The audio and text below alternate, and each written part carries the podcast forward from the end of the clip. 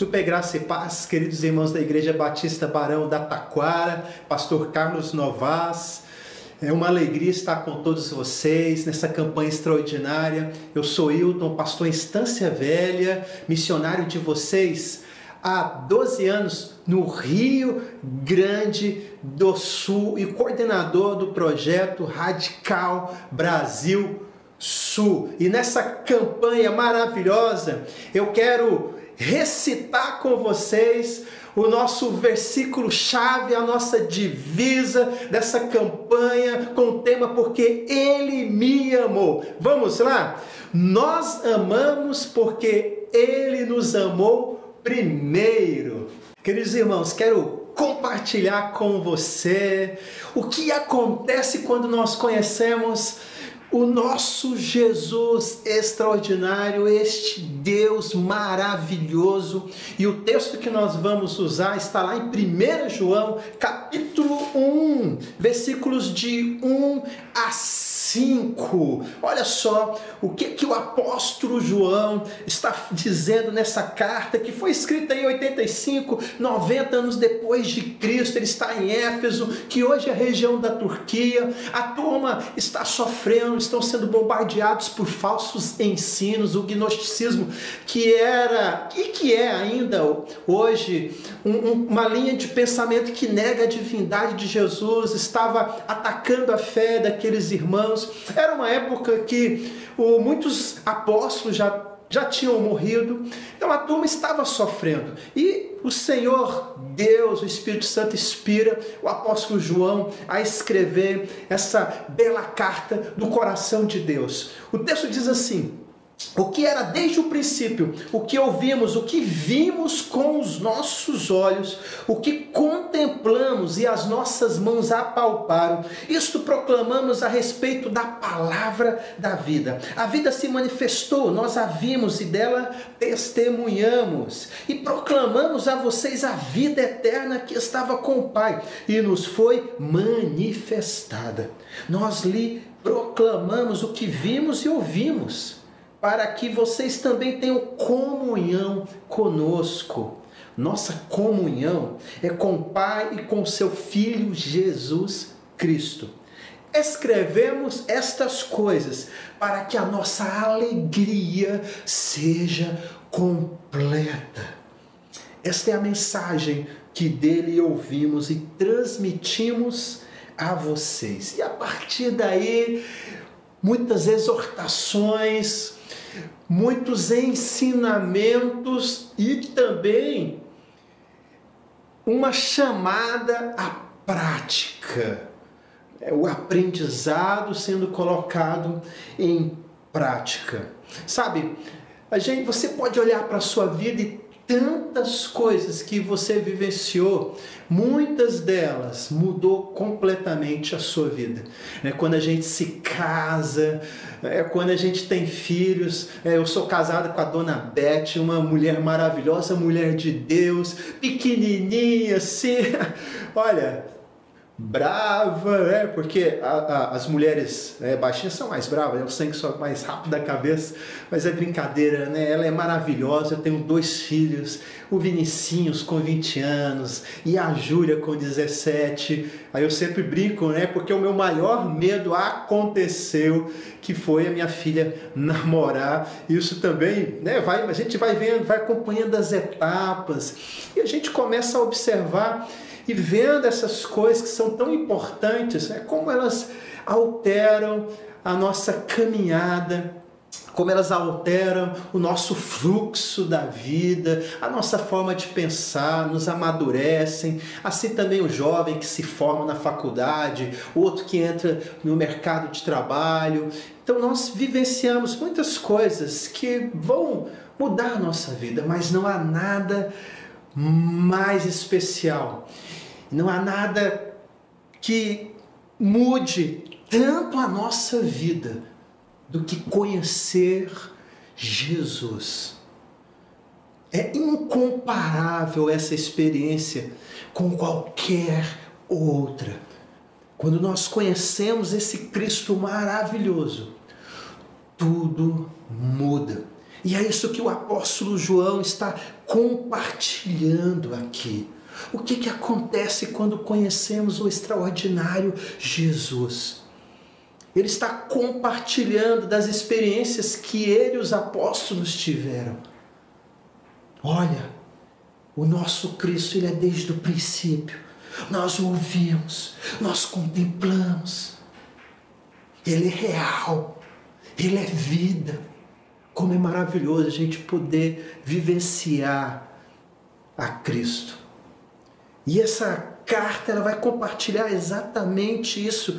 O que, que acontece quando conhecemos o extraordinário Jesus?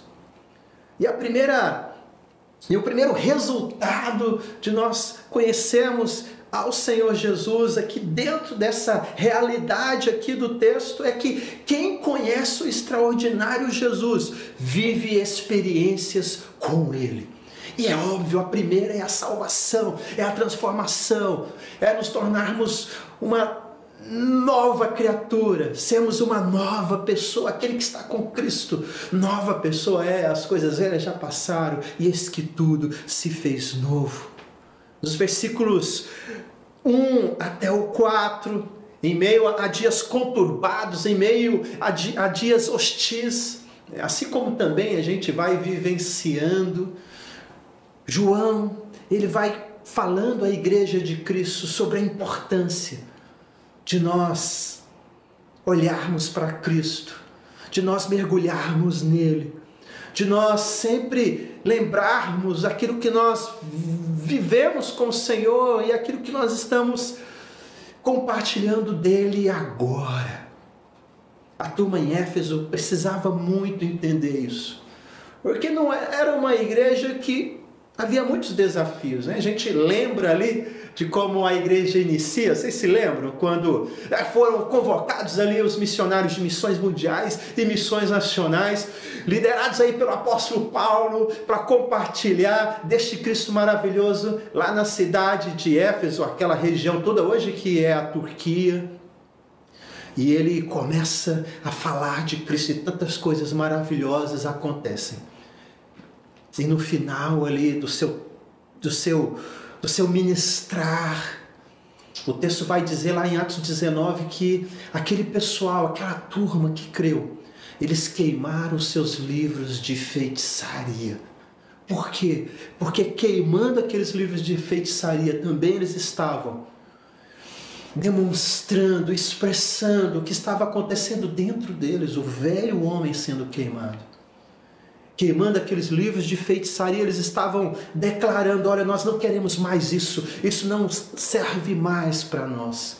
E era uma turma que vivia ali o hedonismo, o prazer a qualquer custo, é, como hoje também.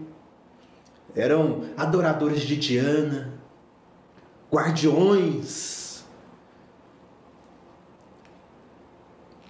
Eram pessoas totalmente voltadas para si totalmente contrárias ao coração de Cristo. Mas o Senhor alcançou aquelas pessoas. Não importa o lugar, não importa o tipo de pessoa, quando o Senhor entra, quando o Espírito Santo entra, tudo é transformado. Quando os portadores da Sua palavra começam a compartilhar, começam a viver vida em missão, o quadro vai mudando. Mas ainda assim haviam desafios, a gente pode ver isso, por exemplo, lá nas cartas de Paulo a Timóteo, quando Deus inspira o apóstolo Paulo a encorajar aquele jovem pastor. E ele diz: Olha, as coisas estão difíceis aí, mas pregue a palavra. E agora nós temos o apóstolo João também nesse mesmo contexto, dizendo às pessoas: vale a pena porque eu contemplei, eu vivenciei, e vocês também estão vivenciando. O que, que é isso? Não olhem para trás. Não olhem para trás. Sabe, quando eu olho para esse texto, quando eu penso em Éfeso, é muito importante também dizer a vocês que nós no Brasil temos uma Éfeso. E a nossa Éfeso é a região sul. É, a gente temos, nós temos ali uma população de mais de 33 milhões de pessoas. 70% dessa turma se identificam como católicos, mas se envolvem em um sincretismo religioso. Eles ouvem ali algumas coisas que refletem um pouquinho de Deus, mas olham para Diana. Houve um pouquinho ali, talvez de um verso bíblico, mas guardam no coração os livros de feitiçaria.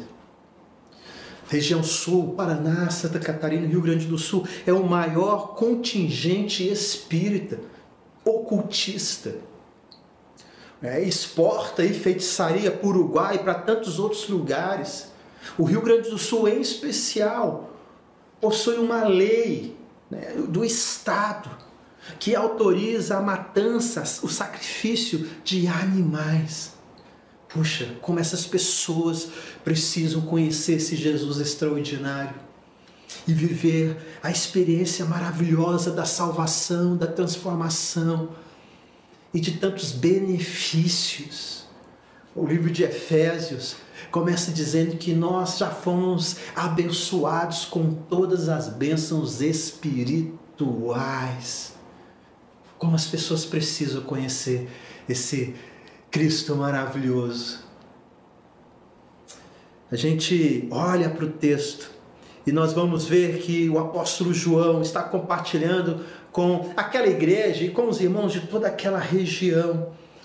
E ele vai dizer algo tão profundo e tão maravilhoso que é um tema muito comum na carta e também lá no Evangelho. Isto proclamamos a respeito da palavra da vida. A vida se manifestou. E depois, um pouquinho à frente, vai dizer: e proclamamos a vocês a vida eterna. É um assunto que se move em toda a carta. O nosso Cristo é vida. Jesus é vida. A experiência que nós temos com Cristo em conhecê-lo é a experiência de vivermos a vida plena, de rios de água viva fluírem de nós de entendermos o propósito da vida, de aproveitarmos a melhor maneira de viver. A região sul, ela 33% das pessoas deprimidas no Brasil vivem neste lugar, vivem nesta região. No Rio Grande do Sul, por exemplo, Depressão é algo tão sério que a cada 50 minutos uma pessoa tenta tirar a sua própria vida. É um dado que muitas pessoas conhecem, talvez você já conheça, mas é algo que ainda não mudou. É muito triste. Né? Foi feita a pesquisa, o Brasil é o país mais ansioso do mundo. E a gente sabe que a ansiedade anda de mãos dadas com a depressão. E é claro que nem sempre a depressão é algo espiritual, é, por questões às vezes de luto, uma questão dis, né, disfuncional é, do, do organismo. Mas boa parte dessas pessoas que estão deprimidas estão assim por questões espirituais, porque estão vazias de Deus o nosso campo missionário, Rio, região sul, Rio Grande do Sul, precisam conhecer este Jesus e viverem uma experiência maravilhosa com Ele. Ele é o presenteador da vida. Eu, nesse tempo nosso de caminhada ali no Rio Grande do Sul, uma das estratégias que nós usamos, né? dentro da estratégia maior que é a visão da igreja multiplicadora, que envolve oração, evangelismo discipulador, formação de liderança que é hiper, mega, height importante, plantação de igreja e compaixão e graça. Então, dentro dessa visão, uma das estratégias ali do evangelho discipulador que é construir amizades é, com a intenção de torná-las discípulos de Jesus Dentro dessa realidade, nós gostamos muito de, né, quando estamos iniciando um trabalho, irmos sempre ao mesmo lugar. Agora não, a nossa a igreja de vocês, né, lá em Estância Velha, é uma igreja forte, que está aí caminhando para autonomia. Então isso é maravilhoso. Mas no início, a estratégia é, é, é sempre assim, né? Você construir a amizade, né? para que eles possam confiar em você, porque a turma lá, eles vão olhar para aquilo que você está compartilhando e vão também observar a tua maneira de viver. Então eles querem conhecer você, para você conquistar o direito de ser ouvido. E numa dessas, dessa tentativa né, de, de, de, de lutar né, por, por, por ser aí ouvido, nós conhecemos uma moça né, na academia, né, porque a gente sempre vai, né, ou no mesmo açougue, no mesmo mercado, até construir essa amizade. Então a gente ia sempre na mesma academia. Então nós começamos a conhecer pessoas e conhecemos essa moça. Depois de um ano e pouquinho, é, tendo ali aquele relacionamento mais superficial, chegou o um momento que ela começou a se abrir com a gente. E ela nos disse que ela tinha tentado o suicídio cinco vezes. Aquilo cortou o nosso coração.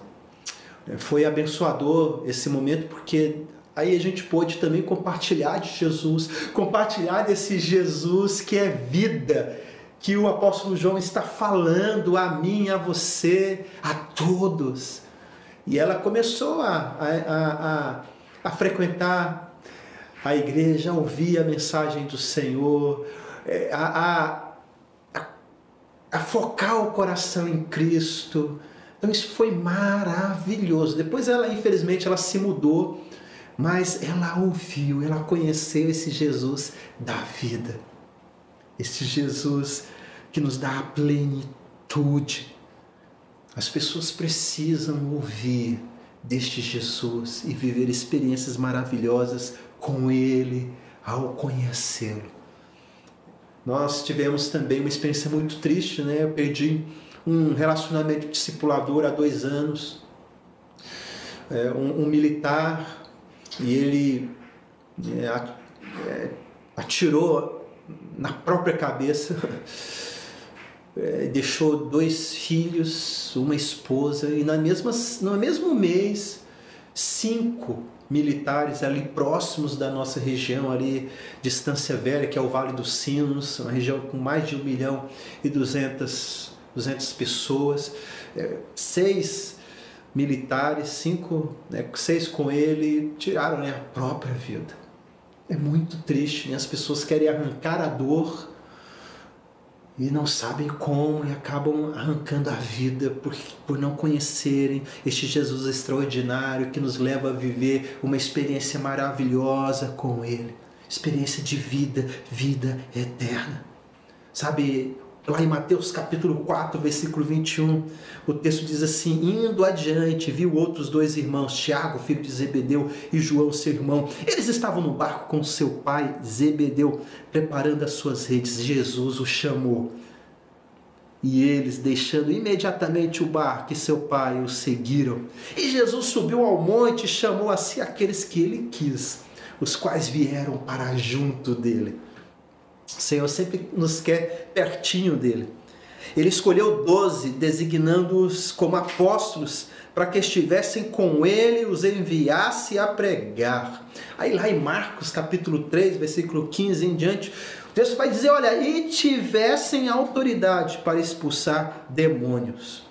Estes são os doze que ele escolheu. Vamos lá, quem foi? O Simão, a quem deu o nome de Pedro, Tiago, filho de Zebedeu, e João, seu irmão, aos quais deu o nome de Boanerges, que significa filhos do trovão. É talvez porque eles eram muito intensos. É, lá em casa eu tenho uma, a minha filha é muito intensa em tudo que ela faz, é legal porque ela gosta de discipular os seus amigos, ela gosta de compartilhar de Jesus, é a coisa mais é lindo de ver. Aí a gente percebe como esse encontro, como esse chamado de Jesus mudou a vida de João. Sabe como? Olhando lá em João capítulo 1, versículo 14, ele vai dizer: A palavra se tornou um ser humano e morou entre nós, cheia de amor e de verdade. E nós vimos a revelação da sua natureza divina. Que gnosticismo nada! Jesus é Deus, natureza que ele recebeu como filho único do Pai. João aqui ele trabalha as mesmas ideias que nós lemos aqui em 1 João capítulo 1. A experiência que ele teve com Jesus, mudança total de vida. No nosso contexto, isso é, tem sido muito comum no Brasil, mas é muito comum na região sul, no Rio Grande do Sul, a, as pessoas se juntarem e não se casarem. E na, na, na, nossa igreja, que é a igreja de vocês, a extensão da casa de vocês, nós temos algumas pessoas que se converteram, alguns casais que se converteram e, e que casaram, estão casando agora. Por quê? Porque estão entendendo que caminhar com Jesus, conhecer esse extraordinário Jesus, é viver experiências com Ele. E uma das experiências é a mudança de vida. Então, nós temos um casal em especial que é líder da juventude, que quando nos conheceu estavam com a vida totalmente arrasadas e um dia eles apareceram lá em um dos nossos eventos pontes, onde a gente convida amigos com a intenção ali de deles verem como que é a vida com Jesus, como que a gente age, como que nós somos. E esse, esse casal foi participar então de um futebol com a gente. Ela ficou conversando com as mulheres, tinha um churrasco, era final de ano, e eles viram ali a alegria, a vida que o Senhor nos dá. E eles então decidiram começar a caminhar com a gente. E é legal que esse casal era relacionamento discipulador de um outro irmão. Olha só que legal, assim, essa cadeia de uma pessoa conhecer Jesus, ser transformado e fazer discípulos. Então nós temos muito isso lá na igreja de vocês em Instância Velha. Né? As pessoas conhecem Jesus e começam a fazer os seus discípulos. E esse casal então começou a frequentar o pequeno grupo do seu discipulador, Aí passou um pouquinho mais, a gente conseguiu entrar com o estudo bíblico, começamos a conhecê-los de uma maneira mais íntima e eles relataram que já estavam já a ponto de se separarem, já de, de se abandonarem, de não lutarem mais um pelo outro, e Deus foi trabalhando no coração deles. Esse ano foi o ano que eles se casaram. Isso é maravilhoso, por quê? Porque eles sentiram a necessidade, eles viram a necessidade, eles fecharam o ciclo espiritual, o ciclo social, o ciclo emocional por meio do casamento. Por quê? Porque o Espírito Santo os confrontou. Isso é viver uma experiência com o Senhor. Nós temos muitas pessoas também que vêm de uma vida de alcoolismo a região sul, puxada aí pelo Rio Grande do Sul, é campeã em, em consumo de álcool, também de tabaco. Né? As duas coisas são portas aí de entrada para as drogas. Então é muito comum as pessoas beberem e beberem muito. A gente sabe que isso é uma cultura mundial, mas ali o, o índice é muito maior. Eu me lembro até que uma vez eu fui levar minha filha para uma festinha infantil, olha só, uma festinha infantil é, eu fiquei até culpado, nossa, será que eu sou um, um, mau pai? Então, quando eu parei na frente da casa lá da, do pessoal que ia ver a festa, olhei, tinha os pais, estavam tranquilos. Falei, ah, então, filhota dessa, ela tinha uns 12 anos. E eu fui embora tranquilo. Depois, mais tarde, eu voltei para buscá-la. Quando ela entrou no carro, ela disse: Papai, estava todo mundo bebendo. Eu me levei um susto. Meu Deus do céu. Mas e os pais dessas crianças aí? Não, eram os pais que estavam dando bebida aos filhos. Olha só, uma cultura de alcoolismo. Então a questão não é só colocar álcool para dentro, mas a motivação que, tem no coração dessas pessoas. A gente também nós temos lá uma festa muito tradicional onde as, e é a festa da cerveja ali nas cidades né, as pessoas gostam de ir para essa festa e dá muita briga. E olha é uma confusão. Mas é muito triste a gente ver os pais com as suas canequinhas segurando seus filhos e eles com a canequinha no pescoço né, pequenininhos com 7, 8, 6 anos. Obviamente não vão beber é, pelo menos eu, eu creio que não, mas vão tomar o suquinho, vão tomar o refrigerante, mas já estão sendo doutrinados a viverem uma vida presa, escravizada por uma droga terrível, apesar né, de ser lícita, mas é algo que destrói, que mata, que rouba, é uma ótima ferramenta de Satanás.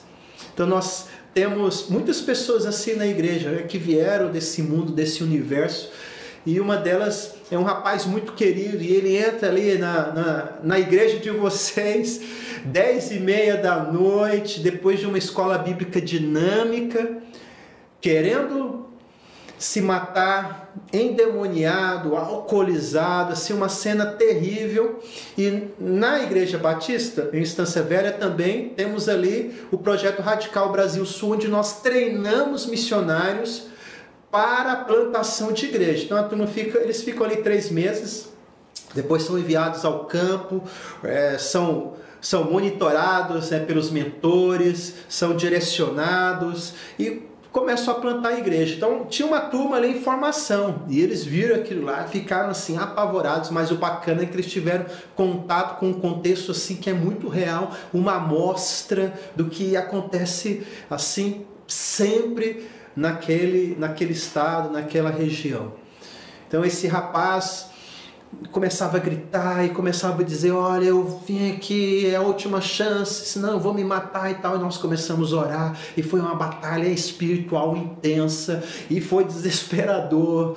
Aí, três e meia da manhã, ele, ele já estava mais sóbrio, nós o levamos para casa. No outro dia, ele voltou, estava ali na frente do prédio da igreja, estava tendo um brechó, que também é uma ferramenta nossa para fazer relacionamentos discipuladores, né? As mulheres gostam de ir lá no brechó, olham as coisas, ali elas abrem o coração. E pessoas já foram curadas ali, né? quando né, a turma ali orando, uma mulher com câncer foi curada. Olha, fantástico o poder de Deus. É quando a gente tem essa intencionalidade de fazer discípulos, puxa, Deus opera, Ele tem prazer nisso. E a turma estava lá dentro, eu estava ali fora, e ele chega, ele pergunta o horário do culto, eu digo, olha, domingo 19 horas. No outro dia ele entra com a sua esposa, os seus três filhos. Isso é maravilhoso. E a partir daí ele, com muita luta, deixa esse universo, esse mundo de escravidão. Os filhos expressam: olha, é muito bom ter um pai. É, a esposa costuma dizer: olha, é muito bom ter um marido. Então isso é maravilhoso, porque é mudança de vida. Da mesma forma que o apóstolo João muda a vida, tem esse encontro e compartilha essas experiências. Qualquer pessoa que tem um encontro com Jesus também vai poder viver experiências maravilhosas com o Senhor. Uma outra um outro resultado, uma outra verdade sobre o que acontece quando a gente conhece o extraordinário Jesus. Está lá nos versículos 1, 2, 3, 5. Dá uma olhadinha, fica aí ligado. Olha só, se você é, observou, ficou atento na leitura, você vai perceber que quatro vezes o apóstolo João usa o verbo proclamar. E todo o verso de 1 a 5 nos dá o, o entendimento de que ele também vive uma experiência e quer sempre retransmitir. E a partir daí também a gente vê o ensinamento de não só ouvir, né, não só nesse contexto brasileiro de aprender, mas é o contexto bíblico, né, que quando você aprende, você muda de atitude. Então a gente vê isso no texto, de colocar em prática o que nós devemos proclamar, viver o que nós proclamamos. E o apóstolo João ele vai compartilhando falando na necessidade da gente proclamar. Ou seja, quem conhece o extraordinário Jesus naturalmente fala dele e vive este Jesus no dia a dia. Proclamação é algo tão importante, né? a gente vê tantas igrejas batistas aqui no Rio de Janeiro, por quê? Porque os cariocas entenderam isso de uma forma tão profunda. Eles entendem que quem conhece o extraordinário Jesus naturalmente fala dele e vive este Cristo. Lá na nossa região é algo assim tão triste, porque nós ali temos 1.191 municípios, considerando Paraná, Santa Catarina, Rio Grande do Sul. 337 possuem a presença batista, mas 814 municípios precisam ser alcançados. Sabe, em números de pessoas, são mais de 6 milhões de pessoas que têm pouquíssimo acesso ao evangelho verdadeiro, à sã doutrina. No Rio Grande do Sul, nós temos 497 municípios, apenas 119 municípios foram alcançados né, pelos batistas brasileiros. Faltam 378. São mais de 3 milhões de pessoas. Mais de 3 milhões de pessoas com pouquíssimo acesso ao Evangelho.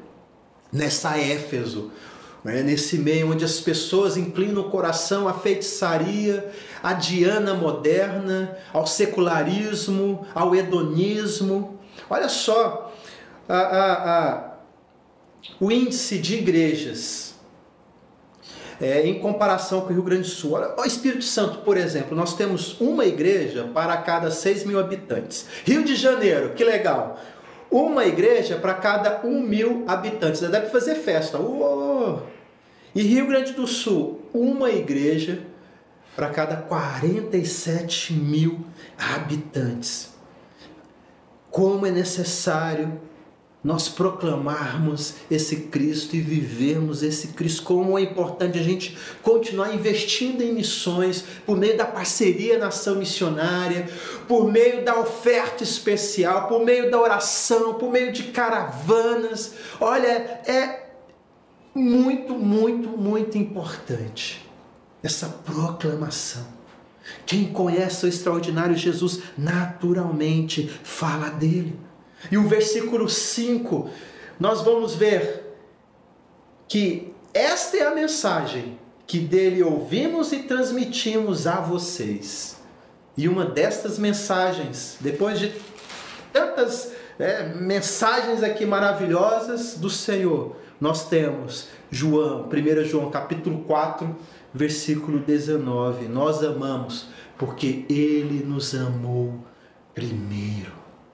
Quando nós conhecemos esse Jesus extraordinário, nós vamos viver experiências maravilhosas com ele quando nós conhecemos esse Jesus extraordinário, naturalmente falaremos dele e vamos vivê-lo no dia a dia. E proclamar e viver este Jesus é entender que nós amamos, porque ele teve essa primeira iniciativa de nos amar. E quando nós amamos, nós oramos. Quando nós amamos, nós repartimos. Quando nós amamos, nós multiplicamos. Quando nós amamos, nós vamos formar líderes. Quando nós amamos, nós vamos nos preocupar em usar as nossas amizades com a intenção de fazer daquelas pessoas discípulos de Jesus.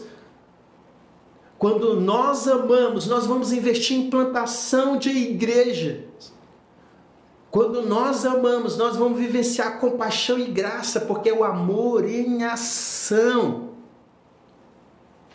Quando nós amamos, nós vamos continuar a olhar, olhar para esse Brasil, em especial olhar para a região sul, o maior desafio missionário das Américas juntamente ali com o Uruguai.